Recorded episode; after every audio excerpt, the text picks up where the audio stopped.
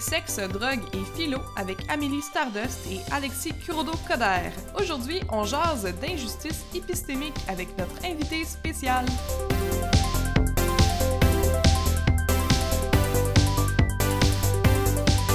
Allô Alexis?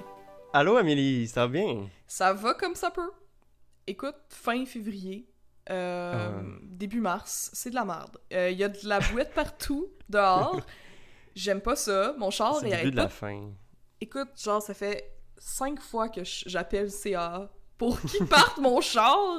Ça fait pas de sens. Avec mon, mon partenaire, on a six fois dans l'année, dans le sens de décembre à l'autre décembre prochain, qu'on peut appeler CA, puis là, on est rendu à, à cinq fois. là. Fait que là, Ah, si ça arrive deux autres fois, on, on est dans marde, puis on va commencer à faire du vélo d'hiver, je pense. Euh, ça va être ça la solution.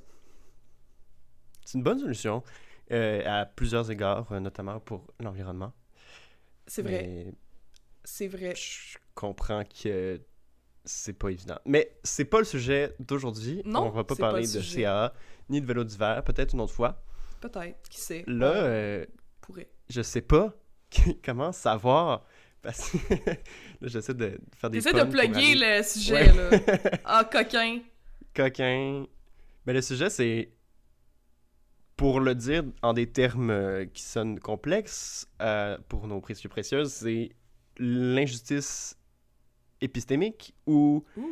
Euh, oui, l'injustice épistémique ou, en fait, pour le dire plus simplement, comment il y a des déséquilibres, des injustices dans la production de connaissances, pour le dire Ah, vraiment ouais. de même, je dirais.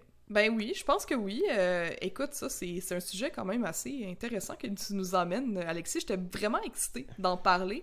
euh, parce qu'on en a parlé même dans mon... Là, je fais un certificat en création littéraire, là, parce que vous le savez, là, je fais n'importe quoi. là. Comme je, je, je, je sais même pas pour comment est-ce qu'on pourrait me présenter. Je pourrais dire genre Amélie Stardust, etc. Puis ça serait ça. Mais en tout cas, en ce moment, euh, je fais un certificat en création littéraire, puis on parlait justement de l'écrit des femmes, puis l'écrit genre des Hmm. en particulier, mettons, des, des femmes euh, autochtones, des femmes noires, euh, en tout cas, puis quel impact que ça a sur leurs consoeurs d'écrire, Mhm. parce que dans le fond, de créer la connaissance, quand il y en a pas beaucoup qui ont été, qui a été créé de la part d'une certaine euh, personne, type, whatever, ok? Ben, toutes les personnes qui partagent ces caractéristiques après ça sont comme jugées sur toi, ce que t'as fait. Fait que là, c'est comme Ouais. fucked up, là. Puis moi, je voulais full en parler, mais mon prof, il voulait pas que j'en parle parce qu'il fallait qu'il fasse son PowerPoint. Fait que je suis contente qu'on en parle aujourd'hui. Puis je pense même que tu nous as trouvé, euh, tu nous as déniché une, euh, une invitée aujourd'hui. Oui. C'est qui? Euh, allô, Maude. J'ai déniché Maude. Euh, ben, si tu veux te prononcer, te prononcer, te présenter toi-même, je, je vais pas me la- me- m'embourber euh, plus longtemps. Ben, allô, euh, je m'appelle Maude, euh, je suis à la maîtrise en philosophie sous la chaire de recherche euh, d'Amandine Catala sur les injustices épistémiques et l'agentivité épistémique, en fait. Ben, merci euh, d'être avec nous, Monde. Euh, je veux juste euh, souligner à nos euh, précieux précieuses qu'on n'est encore pas en présence. là. Nous autres, on, on est tout le temps un peu en retard sur les mesures sanitaires. Fait que là, on est encore en, en distance. Fait que c'est pour ça qu'on a peut-être euh, une différence de son. Je vais juste le, Mhm. le dire. Mais Et merci. pas genre assis euh, vraiment loin de nous ou euh, dans une autre pièce. euh, C'est ça. ben oui, dans une autre pièce, mais dans un autre immeuble aussi. Oui. Probablement un autre quartier. Mhm. Mais on vous dirait pas où elle habite, euh, mi. Non, on dira pas. On- en tout cas. fait que merci, Maud. Fait que là, tu- toi, tu étudies, Mhm. tu, ben, tu étudies euh, la- Mhm. l'injustice épistémiologique. Est-ce que est-ce que c'est comme ça qu'on le prononce, qu'on qu'on le dit? Je sais pas si je, je prends des trop gros noms, en fait. Ben, j'avais tendance à y aller avec la prononciation d'Alexis, avec euh, injustice épistémique, C'est mais bon. euh, c'est pas fermé. Écoute, euh, tout le monde peut participer, ça devrait justement être ça le principe. Puis, euh, ben, pour y aller vite fait, euh, pour parler d'injustice épistémique, j'aime beaucoup le concept de Christy Dodson, euh, qui parle Mm. d'injustice de contribution. C'est de Oh, pas pouvoir ok. par- Ouais, c'est ça, c'est de pas pouvoir participer aux connaissances communes en fonction de l'appartenance à un groupe qui est non dominant. Puis là, non dominant, c'est pratique parce que marginalisé, les femmes sont pas marginalisées, mais sont non dominantes. C'est comme un, c'est un petit twist. C'est vrai, parce que c'est fou quand même. On est comme 50% de la population mondiale, puis on on- n'a pas quand même... On est encore dans le, le top euh, tiers des personnes avec des privilèges, là. Pourtant, euh, être femme, c'est pas... Tu sais, dans, dans tous les, les systèmes d'oppression que tu peux avoir, tu sais, être femme, c'en est un, mais c'est comme... Ça fait pas de sens dans ma tête, là, parce que c'est 50% de la population. Mais bref, OK, fait que de pas pouvoir contribuer à la connaissance mondiale ou globale ou bref de la société parce qu'on n'est pas on fait pas partie du groupe dominant. Mhm, Hmm. Oui, puis ça, c'est en fonction de préjugés puis de normes sociales établies, dans le fond. C'est vraiment ces préjugés-là qui viennent jouer euh, dans l'empêchement. Puis euh, qui fait que, par exemple, on va essayer d'amener une, une connaissance, mais s'il y a personne qui interagit avec nous, Hmm. ben, cette connaissance-là, euh, elle, tombe, euh, elle tombe dans l'oubli. là. C'est- On a bien beau vouloir en produire, ben, ça se produit à plusieurs. C'est quelque chose de social, la connaissance qui se conserve. Et- Qu'est-ce que tu Mhm. veux dire euh, si personne interagit avec nous? Oui, euh, donc euh, par exemple, je vais donner l'exemple de l'histoire que je trouve bien pratique pour ça. Euh, dans nos livres, c'est tous des monsieur blancs avec une certaine apparence qui nous ont donné des connaissances sur bon, la science, la philo, name it, tous les domaines. Puis, dans le fond, on n'a pas conservé les connaissances que des femmes avaient fait dans ces domaines-là. Donc ça, c'est une preuve de ce système-là en marche puis de comment on n'est pas, euh, on n'est pas intégré dans ces débats-là. Parce que des fois, nos débats sont à côté de la traque, euh, à côté de qu'est-ce qui est En, considéré comme... C'est ça. C'est ça, oui, oui, c'est avec des gros guillemets, là, à côté de, de qu'est-ce qui est considéré comme étant le thème important. Mhm. C'est un peu comme si OK, oui, vous avez le droit de créer de la connaissance. Euh, On personnes qui sont pas des hommes blancs, mais personne va la lire, fait que ça sert à quoi, tu sais? C'est ça. Exactement, mais on, on peut créer des ressources alternatives là, sur le côté, mais c'est pas la même chose. Parce que ça veut Mhm. pas dire qu'il y en a pas. C'est ça aussi qui est intéressant, qu'il n'y a Mhm. pas. euh, tu sais, l'injustice épistémique, c'est pas qu'il n'y a pas de production de connaissances alternatives, en, en guillemets. C'est qu'un, comme tu dis, elle tombe à l'eau, elle n'est pas euh, recueillie, colligée, euh, elle n'est pas euh, traduite, etc. et partagée. Oui, puis elle n'est pas améliorée. C'est ça aussi, tu sais, Mm. parce qu'on discute ensemble, ben ça, il y a quelque chose comme l'amélioration d'une idée, elle est juste laissée telle qu'elle. Mhm. Mhm. Puis qui est, qui est essentiel dans un, un processus de connaissance. Mais, tu sais, dans la démarche scientifique, on, on va dire que la, la- justement, le, ce qui fait que la science, c'est puissant, c'est le, le, le fait que ce soit une communauté, puis qu'il y a tout le temps des échanges, puis que ça, ça se bâtit l'un sur l'idée de l'autre, genre d'une manière, euh, un ping-pong euh, dialectique. Mais Mhm. s'il y a personne pour t'écouter, ou, ou même si, euh, j'imagine, tu sais, quand c'est trois ou quatre personnes dans un coin, T'as Mhm. beau essayer de le, le tirer à bout de bras, ça peut aller seulement genre. Peux Il y a only so far que tu peux aller tout seul. C'est ça. Euh, moi, j'avais une question parce que il y a beaucoup de gens qui vont dire.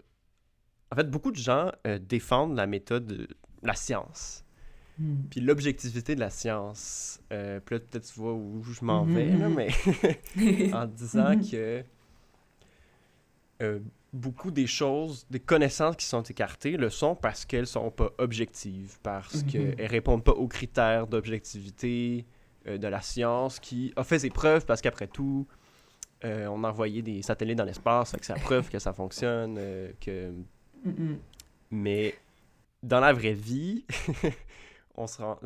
quand tu regardes ça, je... puis là, je passer la balle, mais euh, de... moi, en étudiant la philosophie au bac, euh, jadis, j'ai eu comme un cours là- là-dessus. puis là, là, c'est une... petite critique par la bande du bac de philosophie, là, mais que, Mhm. que genre le- les notions d'injustice épistémique, ce soit le contenu d'un cours euh, d'option euh, euh, pas obligatoire, ce qui me semble aberrant. Puis c'est là que moi, je me suis rendu compte à quel point les critères d'objectivité, euh, c'était comme des critères arbitraires, comme, comme tu dis, qui sont définis par des hommes. Peux-tu en, en parler un peu plus, genre? Ben, il y aurait, y aurait déjà, par rapport à l'objectivité, on en parle en philo de l'épistémologie, c'est un peu une vue de nulle part. C'est euh, une Mhm. vue de, à, à la troisième personne, mais on, a- on occupe toujours un point de vue. Puis ça, c'est la base un peu de la philosophie de ben, en tout cas de, de la philosophie des injustices épistémiques, c'est de reconnaître qu'on a un point de vue et de travailler à partir de là.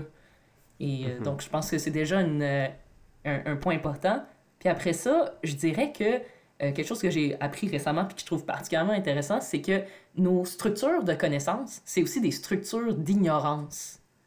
Parce que quand on choisit une direction ou une manière dont on oriente son attention, il y a des choses qu'on va laisser de côté de manière nécessaire. Ah, fait qu'on Mhm. fait un choix de ça. laisser, de, de ne pas savoir des choses. Mhm. En plein ça. On réduit la complexité du monde en se concentrant sur un certain thème. Fait qu'en fait, c'est Mhm. c'est d'une... C'est d'un pouvoir euh, absolu, en fait, sur l'histoire, d'écrire les livres d'histoire. En fait, les personnes qui décident ce, que, ce qui va être présent ou non dans une encyclopédie, par exemple, qu'est-ce qu'on va enseigner ou non, dans des cours d'histoire, ben c'est puissant parce que ça affecte non seulement ce qu'on sait à propos du passé, mais aussi comment est-ce qu'on euh, comment est-ce qu'on on pense nos relations avec les autres ou avec les autres pays ou euh, peu importe c'est quoi nos, nos identités parce que Mhm. dans le fond si les personnes euh, on dit souvent en fait je vais je vais comme changer d'un peu de, de chemin de où Ben, je m'en allais là, mais tu sais l'expression c'est les vainqueurs qui racontent l'histoire est-ce que Mhm. c'est vrai ça? Oui Mhm. Ben euh, oui, en, en fait, puis il y a beaucoup de euh, l'histoire des colonisatrices qui essayent d'aller à l'encontre de ça, de trouver les espaces vides que ça laisse, que ça implique. Ben oui. Donc on sent des vides, même si on détruit quelque chose, on le détruit jamais au complet. Il y a sa sa présence qui reste dans son absence. Puis là, c'est les, les manques qu'il y a dans la connaissance, les choses qui font pas de sens, les contradictions. Puis là, il faut les chercher puis les débusquer pour pouvoir retrouver ces connaissances-là de ces autres groupes-là qui ont essayé d'être... euh, en tout cas, que les colonisateurs ont essayé de détruire. Mhm. Puis pourquoi Puis le- Ah, excuse vas-y Non, vas-y. pourquoi c'est important de raconter tous les points de vue? Mhm. Mhm. Ben, je dirais que c'est pour mieux comprendre l'expérience humaine en général, mais aussi parce que si on a juste accès à son, à son propre point de vue, c'est c'est excessivement euh, limité dans la compréhension du monde et des autres. C'est un solipsisme auquel on se condamne, là, tu sais, c'est...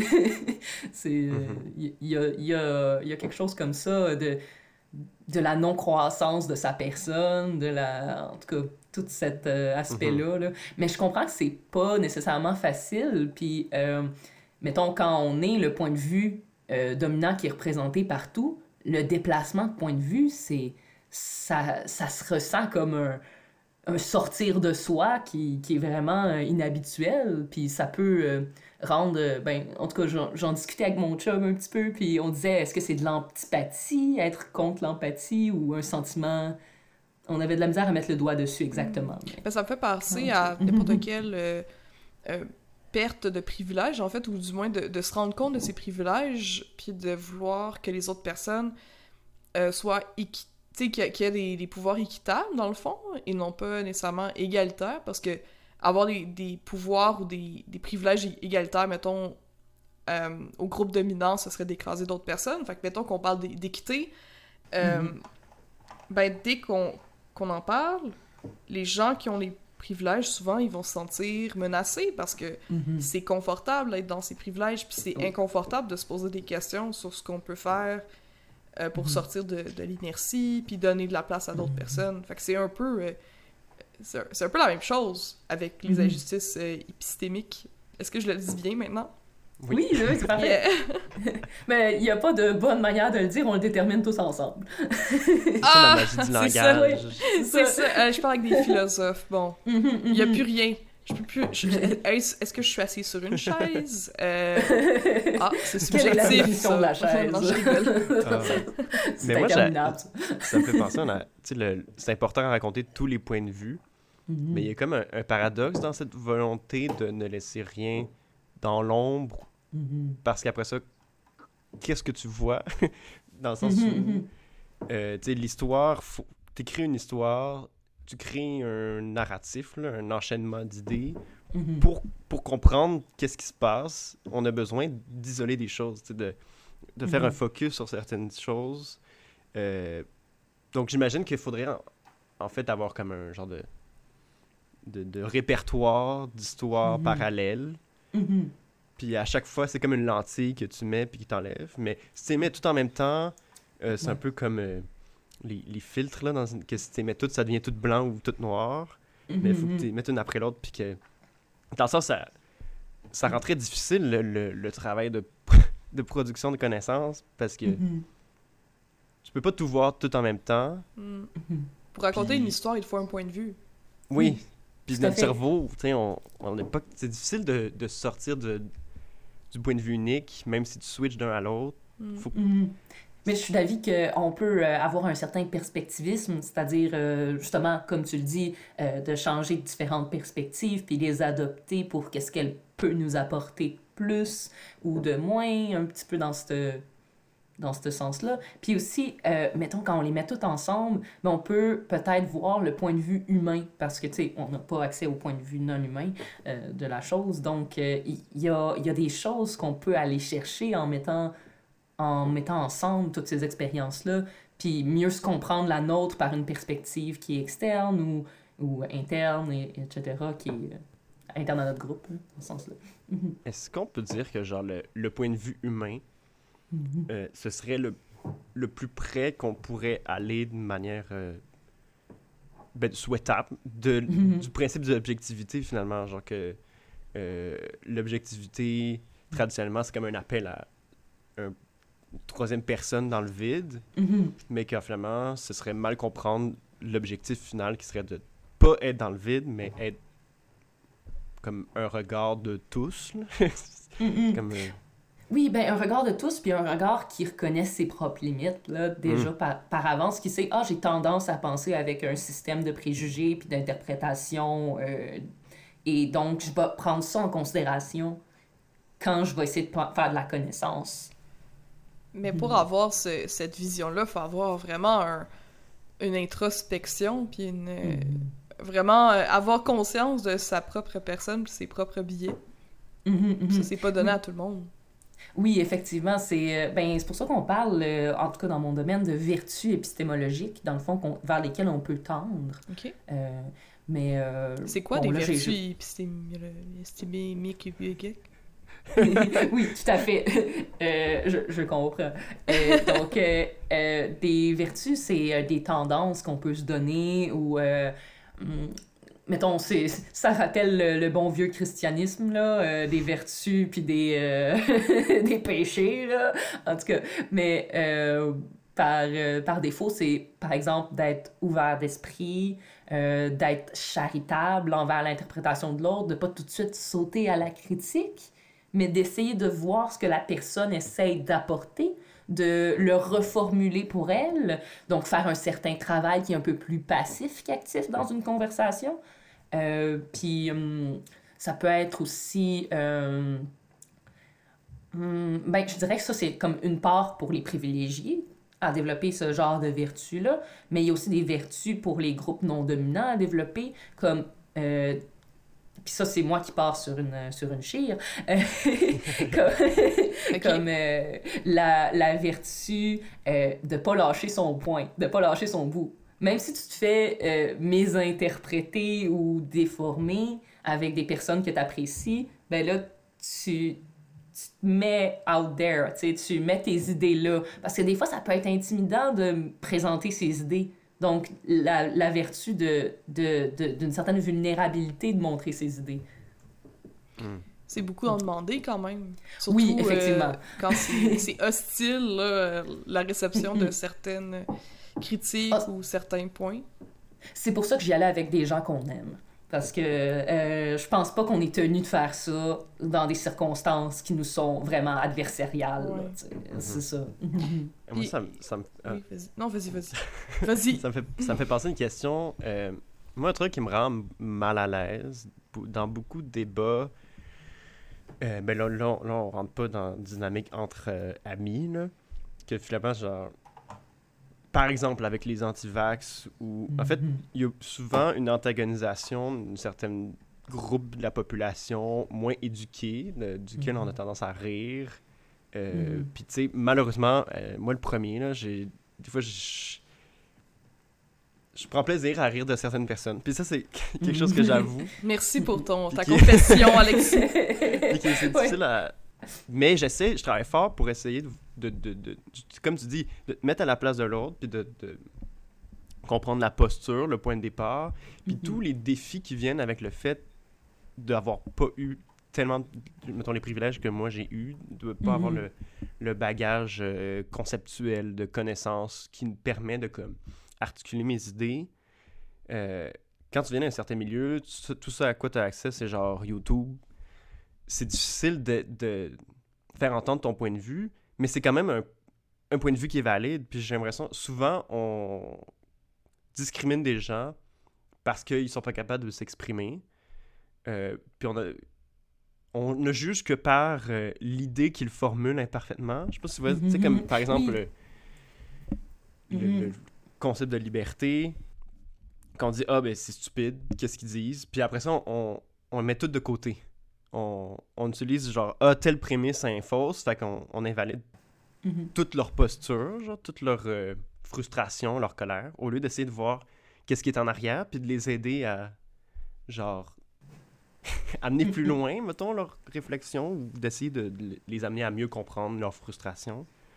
Oui, je pense qu'il y a un gros gap entre, mettons, le discours euh, universitaire puis le discours un petit peu plus commun.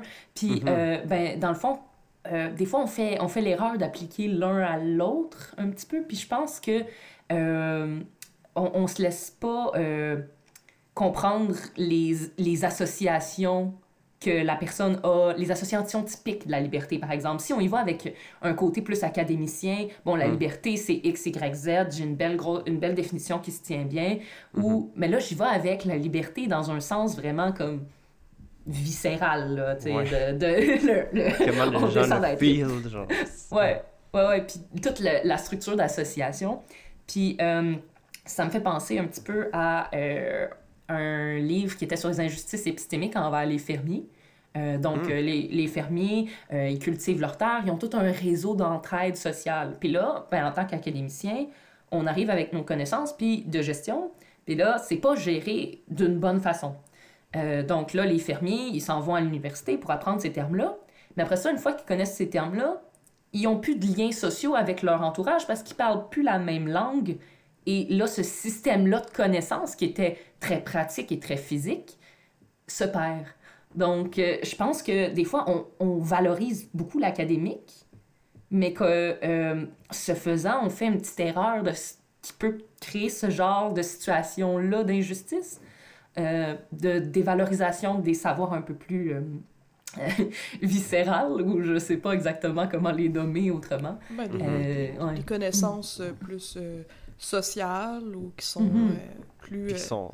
familières ou bref, qui Mhm. sont qui sont pas euh, on les retrouve pas nécessairement dans des dans des livres. Puis ça c'est intéressant Mhm. parce que tu sais récemment avec euh, le, le fils de la langue française, euh, Oui. il y a eu une l'ajout des pronoms non binaires euh, à la Yeah. ben pas non binaires mais je veux dire euh, ben oui, Euh, épicène. épicène, Ben, ouais. Mhm. J'essaie de trouver euh, ben, en tout cas Yel Ouais. euh, bref, des, pr- des pronoms non genrés, c'est ça que je Mhm. cherchais, pas nécessairement non binaire, parce que tu peux utiliser ça, ces pronoms-là, si t'es pas une- euh, si t'es un, si à un autre genre que non binaire. Euh, bref, ça, ça causait comme un, to- un tollé, mais finalement, Mhm. le point c'était que la connaissance, puis en fait, le, ce, qui est, ce qui est vrai, comment est-ce qu'on parle, ben, c'est comment est-ce que les gens parlent dans la, la rue, pas nécessairement qu'est-ce que les gens disent dans, sur des bancs universitaires ou euh, Mhm. un certain euh, groupe, quel mot ils utilisent. Non, c'est qu'est-ce qu'on utilise en général. Puis si le YEL c'est devenu suffisamment utilisé pour que ça entre dans la langue, la langue française, ben, il faut le mettre dans la langue française parce qu'il faut documenter, Mhm. c'est à ça que sert le dictionnaire, documenter la langue. Mhm. En tout cas, c'était Oui. intéressant de, de voir tous ces débats-là. Qu'est-ce que t'en as pensé, toi, Maud, d'un point de vue euh, philosophe euh, à la maîtrise en justement injustice euh, épisté- épistémique? euh? Ben, j'appréciais cette version-là du dictionnaire euh, qui euh, documente la réalité parlée au lieu d'un dictionnaire qui est prescrit. Je pense que le hmm. dictionnaire, c'est un outil ouais. pour euh, savoir si on, on, écrit les mots correctement ou, ou pas. Mais c'est pas tant un, un, outil qui dit ça, c'est la seule manière correcte, mais plutôt pour qu'on se comprenne de manière générale, ce serait mieux que tu l'écrives dans, de cette façon-là parce que sinon, euh, on va se donner euh, beaucoup de troubles à lire parce qu'il y a tellement de variations pour ces mêmes sons. Donc, euh, je le vois vraiment comme un outil pratique, didactique dans, ces, dans, ces, dans ce type-là. Mm-hmm. Avec Internet aussi, la connaissance, puis le, en fait, l'équité de comment est-ce qu'on peut... Qui peut créer la connaissance, puis qui peut y mm-hmm. avoir accès, ça mm-hmm. s'est quand même démocratisé. Est-ce que vous est-ce que vous, vous, en en parlez aussi dans vos vos chars de recherche et tout ça? J'en ai pas particulièrement parlé d'Internet. C'est vrai que ça serait intéressant, cette démocratisation-là. Euh, je peux voir comment ça donne plus de place aux ressources d'interprétation alternatives. Euh, donc, justement, ces savoirs-là peuvent prendre plus d'espace puis euh, mieux se diffuser parce que justement les gens qui ont besoin de ces mêmes connaissances-là se trouvent et peuvent échanger. Donc j'ai plus besoin que Joe Blow acquiesce à ma notion pour que pour qu'on puisse la partager euh, puis la développer. Mm-hmm. Joe Blow étant euh, une personne qui contrôlerait la diffusion de connaissances, par, par exemple. oui. Si tu voudrais parler d'un... PhD. C'est ça, avant, tu pouvais, tu devais, dans le fond, aller voir des, des, magazines ou aller voir des journaux étudiants ou bref, des journaux scientifiques pour pouvoir publier à propos de mm-hmm. des réflexions, des essais, des, des, recherches. Mm-hmm. Puis il fallait que ça... Tu sais, quand tu publies dans un magazine, faut que tu correspondes plus ou moins à leur vision éditoriale. Mm-hmm. Fait que là, c'était pas tout qui était publié, c'est jamais tout encore qui est publié. Par contre, là, sur Internet, il y a personne qui t'empêche de créer un blog puis de hmm. d'écrire là-dessus. Hmm? Oui, Ou un podcast. Ou un podcast. quatrième mur brisé, je suis désolée.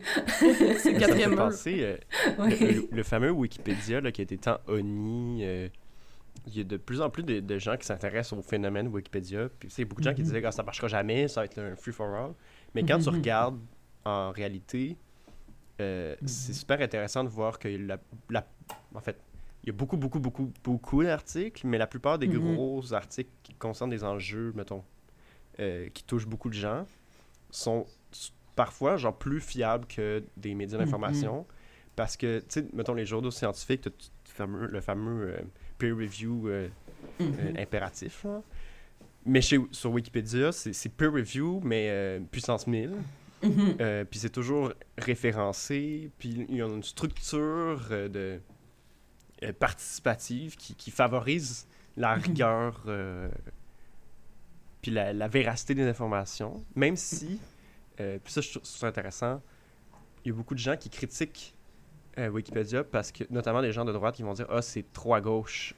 Mhm. ils, se disent objectifs, mais il y a plein d'affaires que finalement c'est à gauche. Puis effectivement, quand tu regardes le, type de personne qui, qui édite euh, sur Wikipédia, genre, je pense que c'est comme la plupart du temps, c'est comme des, des, gens qui ont un background académique, des, des hommes blancs dans la trentaine typiquement, avec au moins un mhm. diplôme universitaire. Mhm. Qui se euh, sentent habilités, qui sentent qu'ils peuvent comme contribuer. Je pense qu'il y a de ça aussi mhm. là-dedans dans le... Mais là, l'autre pan de l'injustice épistémique, euh, le privilège, dans le fond, de contribution. Mm. C'est qui qui est perçu comme un détenteur de savoir, mais qui se perçoit aussi comme tel. Puis là, ça, je pense que c'est une distinction qui est intéressante de Foucault, qui est euh, entre posséder de la connaissance, puis être perçu comme ayant de la connaissance. Mm. Ben oui. Mm-hmm. C'est essentiel. oui, non, c'est ça. Puis ben, dans ce dans cas-là, c'est on donne de la crédibilité en fonction justement de l'appartenance à un groupe social, puis euh, tout cet aspect-là. Puis comment est-ce que ça se joue concrètement, le fait que quelqu'un se perçoive euh, comme mm-hmm. possédant de la connaissance? Qu'est-ce, qu'est-ce que ça fait pour cette personne-là? Ben, un, un exemple typique, c'est euh, bon, comment euh, de la crédibilité est indue, donc euh, c'est c'est pas de, de son ressort, c'est juste en fonction de son appartenance à un groupe. Par Mhm. exemple, un homme qui est perçu comme plus rationnel ou doué en maths, euh, je sors les gros stéréotypes, versus une femme qui est considérée comme moins rationnelle, moins douée en maths, par exemple. Ok. Puis ça peut être aussi une crédibilité qui est accrue dans le cadre d'un système de connaissances appris, par exemple un médecin sur un patient. Mhm. Puis là, euh, je dirais que c'est plutôt comment une connaissance peut être survalorisée par rapport à un autre, comme par exemple le savoir euh, systémique de la médecine versus le savoir de l'expérience de l'individu qui a mal ou qui euh, consomme, par exemple, dans le cas... Là, je vais Mhm. faire un petit link avec euh, Avec euh, la question de la drogue. puis euh, oui, puis ben, ce qui fait qu'il n'y a pas beaucoup d'useurs euh, de, de, de drogue qui participent au, à, ce, à ces connaissances-là Hmm. médicales parce que c'est juste pas la même structure d'interprétation. Il y en a un qui voit nécessairement ça comme un problème, puis de l'autre côté, ben, je le prends de manière récréative. euh, nécessairement, ce que je vais dire va faire aucun sens dans ce schéma-là d'interprétation. Fait que pourquoi je participerais là-dedans? Et pourtant, il y a sûrement Ah, absolument plusieurs euh, personnes euh, académiques qui font des recherches sur la drogue qui prennent de la drogue. Mhm. Euh, Mais en cachette. moi, Oui. parce que En pour cachette. Avoir de la crédibilité, il faut que tu puisses Mm. Mhm. faire semblant d'avoir un posture extérieure. tu sais. Ouais, non, c'est ça. Ben, il se, il se silence par avance parce que, que, que d'admettre que tu prends de la drogue, ça va te placer dans une situation où euh, tu vas être décrédibilisé, puis euh, parce que tout simplement, c'est euh, c'est un savoir qui, est, euh, qui est illégal. Puis euh, il y avait aussi un autre aspect décrédibilisé. Mais il me semble qu'il y en a un autre, mais ça va peut-être me revenir plus tard. Ah, Ok, c'est quand même c'est c'est très euh, intersectionnel en fait euh, l'injustice euh, épistémique. Euh, moi j'avais une Mhm. question à un moment de toi sur quoi est-ce que tu fais ta, ta recherche en ce moment puisque tu es à la Oui. maîtrise? Mais moi, je le fais sur la notion d'intelligence, puis euh, comment, euh, dans le fond, être utilisé de manière discriminatoire, en utilisant Mmh. l'exemple type des euh, personnes autistes à travers ça, pour mieux euh, le rendre euh, matériel, prégnant, présent, au lieu d'être dans euh, quelque chose de plus abstrait. Mhm. Ok. Mhm. Puis, puis aussi parce que ce- sinon, c'est infini comme recherche, c'est Ouais. très large. Ouais, mais c'est c'est quoi Mhm. comme euh, euh, qu'est-ce que tu veux euh, Mhm. rechercher? C'est quoi exactement les, les- vers quoi est-ce que Ben- tu penches La question euh, ta question de thèse là, c'est quoi? Ben déjà, euh, il y a euh, les euh, ressources qu'on partage, les ressources herméneutiques qu'on partage autour de l'intelligence qui m'intéressent particulièrement. Ok. Euh, Puis dans le fond, Attends, je t'arrête ouais, oui, oui, c'est ça. Tu m'expliques c'est tu quoi ce que tu viens de dire les Premièrement, ressources j'ai herméneutiques. Euh, Oui, les non, ressources herméneutiques, je, je comprends pas ça, ce mot-là. C'est- C'est bien correct. Herméneutique, ça veut juste dire l'interprétation. Puis encore là, ça a un bon, euh, ça a un bon vieux fond biblique parce que c'était l'interprétation de la Bible au début. Euh, mais euh, éventuellement, c'est euh, l'ensemble des ressources pour interpréter l'expérience vécue. Que ce serait ma définition euh, personnelle de la chose. Ok. Euh, Puis, ben, souvent, euh, en injustice épistémique, on va se... On va parler des mots puis des associations de sens qui sont partagées socialement. Ouais. Donc euh, là, ce qui m'intéresse en l'occurrence, c'est le mot intelligence, puis toutes les associations qu'il y a autour. Puis comment ça vient jouer dans qu'est-ce qu'on produit en termes de sens autour de l'intelligence. Hmm. Ok. Puis en Mhm. quoi est-ce que ça concerne les personnes qui sont sur le spectre de l'autisme?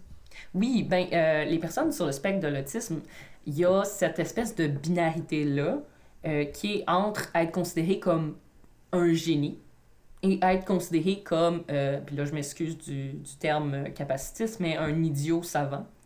Donc, Ça, c'est le- Mhm. stéréotype, mettons, qu'on a Oui. autour de l'intelligence des personnes autistes. Ok. Oui, c'est Ouais, ça, c'est c'est ça. c'est un stéréotype, c'est c'est soit l'un, soit l'autre, puis il me semble qu'il y a une réversibilité là-dedans que je trouve intéressante dans le phénomène d'intelligence, qui est euh, de quand on est un, un génie, on n'est plus dans ce qui est comme normal et intelligent, et donc on perd tout un autre ensemble de capacités. Mm. Euh, je vais utiliser euh, l'expression de Gabriel Dubé qui était euh, la logique RPG. Quand tu mets toutes tes stats dans l'intelligence. Hmm. T'es censé pas avoir de stats dans le reste. Ok, mais ça ok, marche pas comme, ça. je comprends, des, comme des statistiques de Donjons et Dragons, là, comme... en plein ça. Puis ben, en tout cas, je trouvais ça euh, vraiment...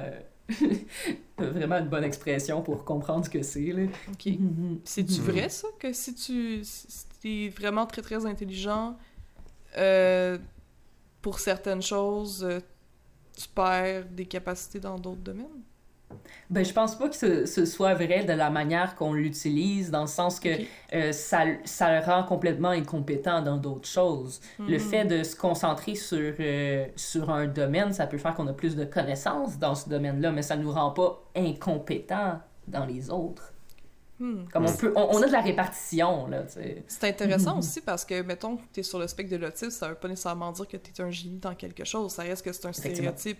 Euh, C'est vraiment une idée préconçue qui est très dommageable pour les gens qui sont juste Mhm. comme normal. là.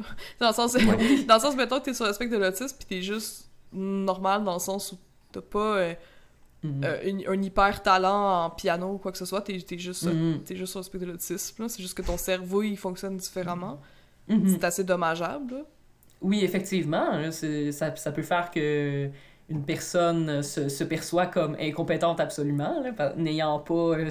cette, euh, cette douance euh, absolue. Fait, Mhm. fait qu'au final, c'est. Excuse-moi. Alors, Alexis. J'allais dire. euh, l'autisme en, en général aussi, c'est comme un, un, sup- un- un cas super intéressant de- d'injustice épistémique parce que Mhm. pendant tellement longtemps, on, on- les gens qui, pensaient à l'autisme puis essayaient de s'intéresser et comprendre c'est quoi, comment Mhm. ça fonctionne, etc., c'était des gens non autistes qui, Exact. qui, dé- qui définaient les règles du jeu puis dans quel Mhm. terme on parle de l'autisme. Mhm, mhm. Puis ben, j'ai l'impression que ça commence à peine à, à changer. là. Je connais pas ça, mais heureusement, il y a des personnes autistes qui sont comme Hey, genre, je suis. Je suis pas, c'est ça. Comme tu dis, je suis pas un, un idiot, je suis pas euh, complètement euh, out of touch with- avec la réalité. Je suis capable Mhm. de communiquer avec toi puis de te partager mon expérience sensible qui a autant de valeur que la tienne. Mhm. Mhm, mhm. Mais encore Ça, c'est là, important. encore là, c'est des personnes qui ont les capacités de communiquer. Oui. Que... Qui ont ce- ouais, Mhm. Qu'est-ce que l'intelligence, en fait? Ça. Oui, oui, oui. Effectivement, ça, c'est, ça, c'est la grosse question de, de ma maîtrise que je pense pas que je vais arriver là euh, à, à y parvenir euh, à 100%. Là. Mais, euh, oui. Ben, comme, comment j'y vais, j'y vais vraiment avec euh, une définition de ce qu'on a comme en termes d'attente, puis après ça, qu'est-ce qu'on voudrait que ce soit? Qu'est-ce qu'on veut faire avec ce concept-là? Est-ce qu'on veut le Mm. garder? Est-ce qu'il est pertinent, finalement? Est-ce que Mm. est-ce que c'est pas une, euh, une simplification qui englobe tellement de, de, de phénomènes qu'on qu'on n'est pas intéressé à le garder en tant que tel? Mm. Donc, hum, hum, hum. L'intelligence. Ouais. Mais comme j'ai l'impression qu'il y a beaucoup de concepts comme ça qu'on utilise dans le- au jour le jour, euh, qui sont fourre-tout, qui sont pratiques, Ouais. mettons, dans la vie de tous les jours. Mais que quand, tu commences à les regarder, tu te rends compte que c'est plein, plein, plein, plein d'affaires euh, qui sont parfois contradictoires. C'est comme si euh, c'est un outil, c'est pratique pour ouvrir genre ta bouteille de bière, mais hum. euh, si tu veux, c'est niaiseux, mais si tu veux faire quelque chose de plus subtil, Mhm. t'es pas supposé l'utiliser. Alors que là, probablement qu'on, à tort, on utilise le concept de l'intelligence, Mhm. alors qu'on devrait pas. Genre, c'est ça que. Tu Ben, c'est, oui, oui, non, c'est, on utilise le concept d'intelligence, mais en fond, on y- on n'identifie pas précisément euh, ce dont on veut parler. Je trouve ça un peu le même problème que le concept euh, de problématique. Quand on dit que quelque chose est problématique, mais, mais quoi exactement? C'est, c'est, c'est quoi qui est problématique? Euh, à ce moment-là, on, on, on se permet pas vraiment euh, de parler du sujet. Mhm. C'est comme si on nommait une catégorie d'émotions ou une catégorie de, Mhm. de, de caractéristiques sans vraiment nommer c'est quoi de quoi on veut parler. Par exemple, puis là, je reviens à l'intelligence, tu sais. On s'entend que, en fait, on a tous une, une façon différente de... En fait, on, on pense tous d'une façon différente à c'est quoi l'intelligence. Mhm. Pour Mhm. certaines personnes, l'intelligence, c'est d'avoir des bonnes notes à l'école. Pour Mhm. d'autres personnes, euh, ben moi, par exemple, je- là, on va arrêter d'être dans les généralités. Moi, je pense que l'intelligence. euh, ben, moi, comment est-ce que je, je vois, là Mettons que je me dis dans ma tête, hey, cette personne est tellement intelligente. Ça va être dans sa capacité d'anal- d'analyse, de Oui. situation. Euh, ça va être dans sa capacité d'introspection, ça va être dans sa capacité d'empathie puis d'intelligence émotionnelle. Tu sais, je suis vraiment... Mhm. euh, tu sais, je- vais, être- je vais être vraiment du côté intelligence émotionnelle, je pense, quand je Mhm. pense à de l'intelligence en tant que telle. Alors que pour d'autres personnes, c'est plus une question mathématique, une question scientifique, c'est une question de Mhm. rétention d'informations. Fait que, encore là, on, on a des définitions différentes, fait que c'est important d'en parler puis de se mettre dans la perspective d'une autre personne. Euh, un peu comme pour l'histoire puis pour tout, pour qu'on puisse se comprendre, faut qu'on puisse comprendre l'autre. Mhm.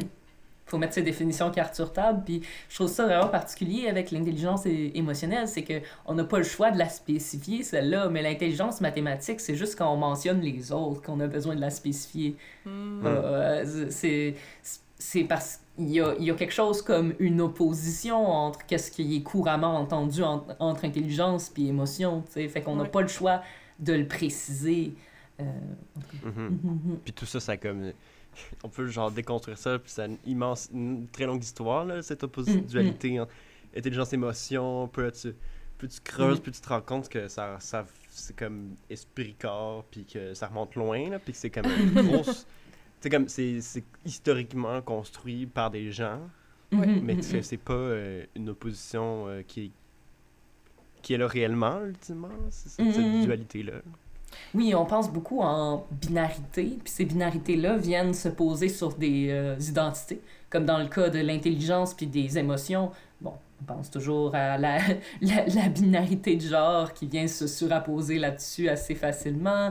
Euh, après ça, il y a toute... euh, il y a tout plein d'autres binarités qui viennent euh, s'inscrire, comme juste on parle, euh, par exemple, l'intelligence, c'est un aspect qui est plus rationnel versus l'irrationalité. Encore, on peut penser au genre, mais je pense que on a aussi, ici, on a beaucoup placé euh, les personnes racisées dans cette catégorie-là, parce que Mhm. c'est souvent la rationalité qu'on n'était pas trop sûr, entre guillemets, qu'il y avait, tout ça- cet aspect-là. Ce qui est Donc, terrible, euh, puis ça, c'est... Oh, absolument. Mhm. Euh, puis d'ailleurs, en parlant de Mhm. choses terribles, je me dis, euh, euh, je vois le temps qui avance. Est-ce que- Mhm. est-ce qu'on peut Ça y est. avoir des, des, es- des exemples d'injustices épistémiques euh, que, Oui. que tu as étudiées puis que tu pourrais nous parler?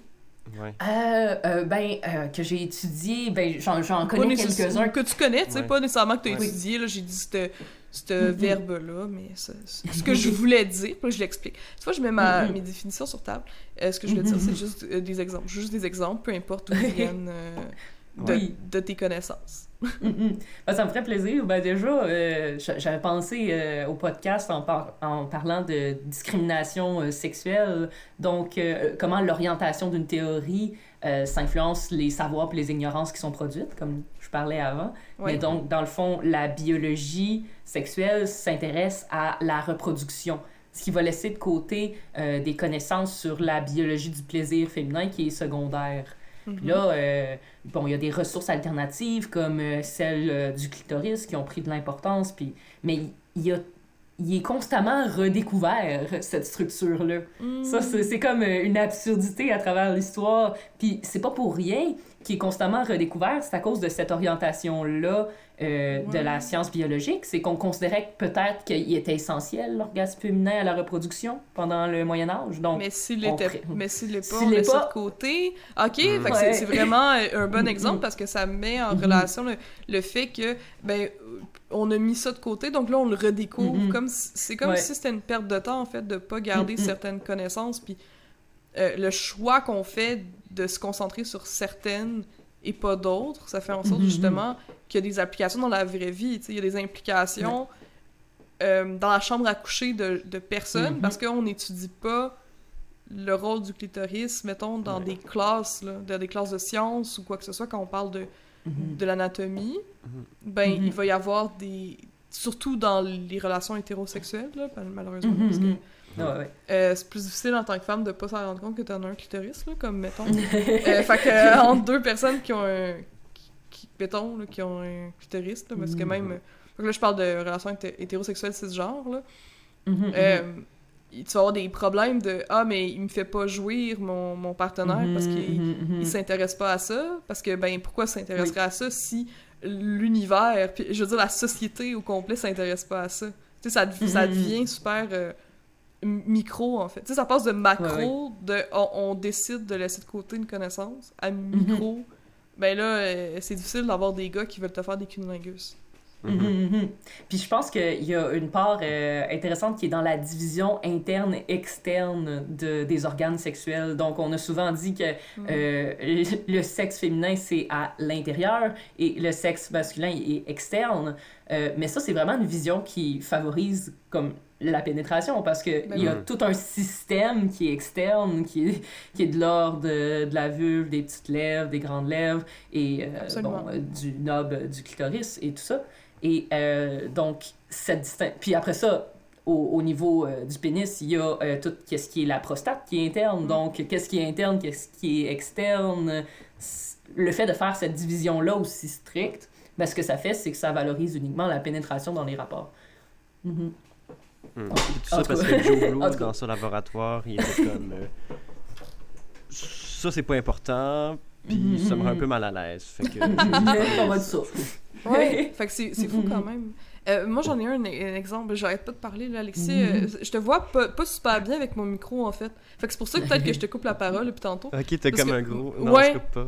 Mais euh, tu, tu lèverais la main, en Ah, tout cas. C'est comme une métaphore du. du Ouais, c'est les mésœillères, en fait. Oui, c'est ça. je me rends un peu vulnérable là, dans mon, ma, ma méconnaissance, en fait, de, de, Mhm, mhm. de l'univers, là, en fait, de, Ouais, ouais. des, des- des autres pays. Je me suis... re- J'ai appris euh, au, au milieu d'un podcast que j'écoutais, Les sorcières de, de Judith Lucie, qui est un excellent podcast, je vous, je, je vous le... Je le suggère, précieux précieuse, ainsi qu'à qu'à- qu'à toi, Maud et Alexis. Euh, Il y avait une invitée qui parlait de l'Haïti Mhm. et de leur lutte pour leur indépendance en tant que colonie française, puis le fait Mhm. qu'ils doivent de l'argent maintenant, euh, parce que ça a Ah coûté oui. de l'argent, euh, tout se monter cette, Mhm. cette résistance-là, puis ce pays-là, puis tout ça. Puis que, en fait, ça c'est c'est à cause de ça qu'ils ont de la misère à sortir un peu la tête de Ouais. l'eau au point de vue international, mais qu'en fait, ce sont des...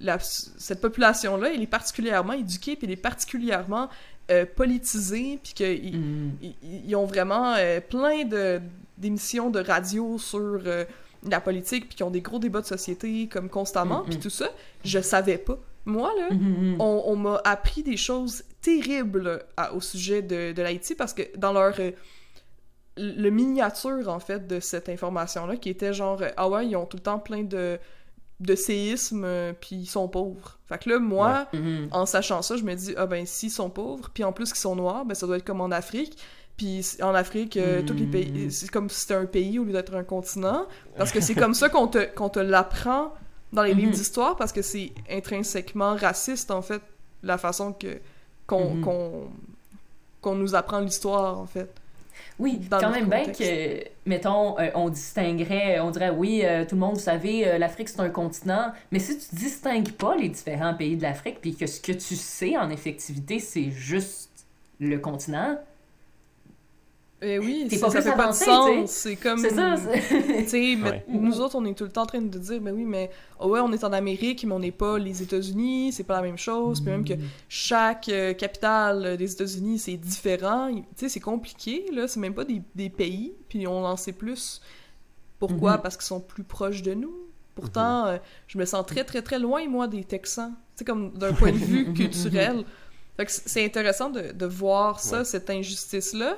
C'est une injustice parce que, mettons que, après ça, t'es une personne haïtienne, ben, il y a plein de personnes, il y a- ben, je veux dire, il y a plein d'idées préconçues par rapport à toi, Mhm. puis qui se basent dans les livres d'histoire aussi. Tu sais, que ça vient de là aussi. Ça vient de... On a omis d'en parler parce que c'était pas assez intéressant.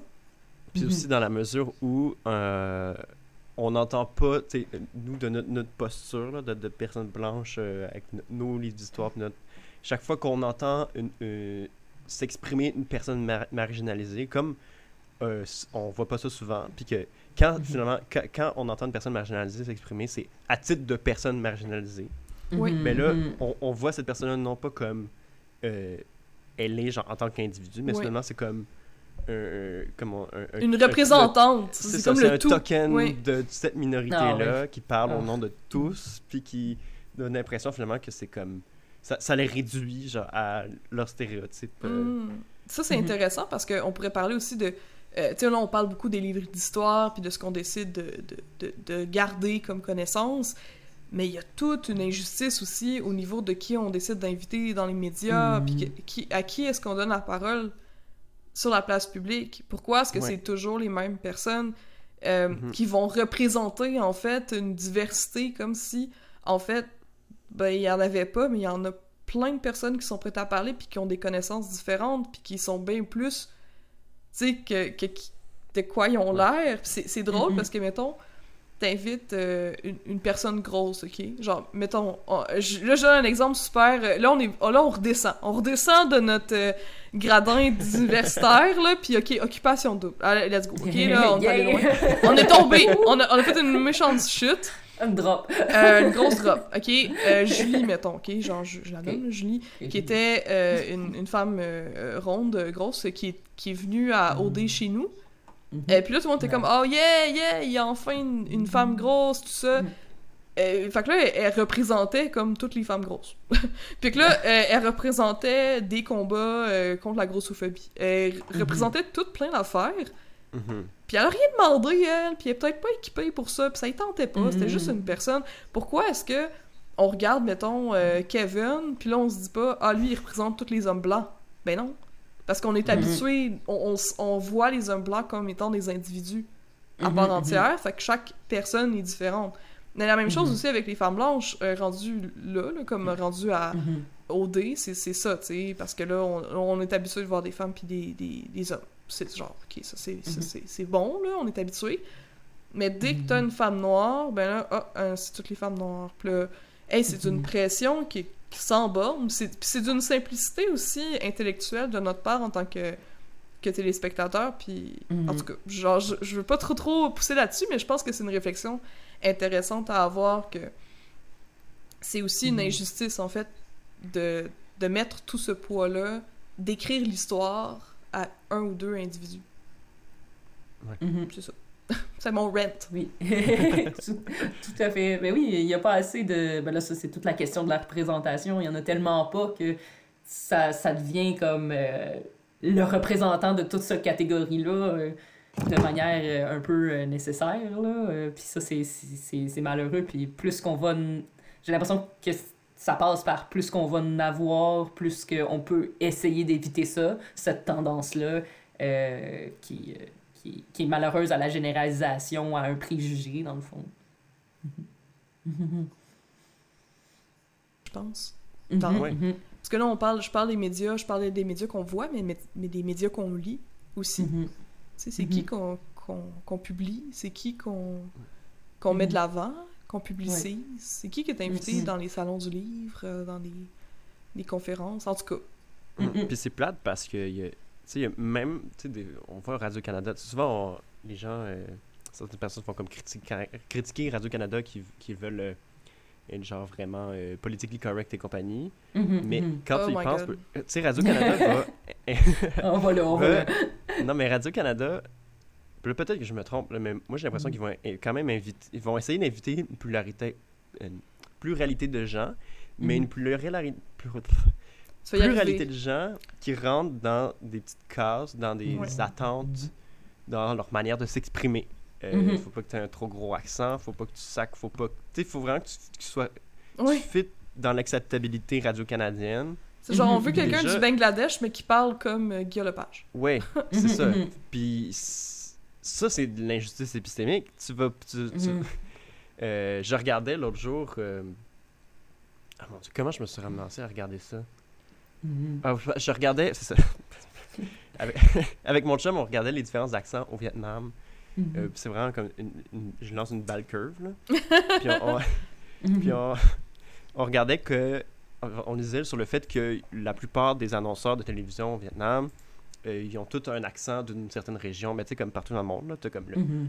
le- tu sais, on a le français normatif ici, mais dans tous les pays t'as comme le l'accent, la manière de parler qui est euh, considérée comme plus acceptable. Bref, c'était tout le Mhm. monde- c'était juste des gens d'une certaine région qui pouvaient être commentateurs de télé. Mhm. Euh, puis des fois, ils essayaient de mettre quelqu'un d'une autre région, mais les, les auditeurs étaient comme non, non, voyons, on comprend rien de ce qu'elle dit, c'est n'importe quoi. Puis, là, Ouais. fait Mhm. Puis no- notre posture face à ça, c'est d'être comme ah mon Dieu, quel dommage que dans ces pays-là, euh, euh, il y, a- y ces billets, genre, qui, qui nous empêchent de- d'entendre tout le monde. Mm, mm. Mais c'est fou comme je pense qu'on se rend pas compte à quel point euh, il y a ça ici.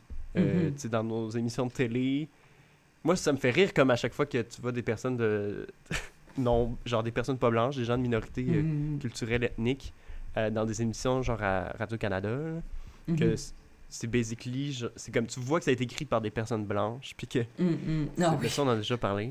Mm, mm. Ah ça, c'est- on, a, on a fait une, émi- une émission là-dessus sur la diversité dans les médias aussi, là, si vous voulez euh, Mm. nous entendre encore euh, euh, babler là-dessus, mais je vois le temps qui file, qui Ah, file, qui Dieu. file, tel, euh, tel que... Comme si on était dans une... euh, Pourquoi? Non. je m'en allais dire de quoi de, de terrible. Mais non, j'allais dire genre, f- ça file comme... euh, si on était dans une usine de textile, là. c'est comme j'allais dire de quoi de fucked up là, comme parce que je, Ok, non. je suis comme fâchée, dans le fond. Je dis des choses, des fois, je dis des fausses choses fucked up parce que je me fâche. Je me fâche euh, contre ces injustices-là. Et qu'est-ce qu'on peut faire, Maude? euh, mettons Ouais. mettons qu'on... comment- Ouais. Qu'on- pour, pour les gens qui nous écoutent. Qu'est-ce qu'on peut faire si on Hmm. veut euh, agir sur l'injustice euh, épistémique?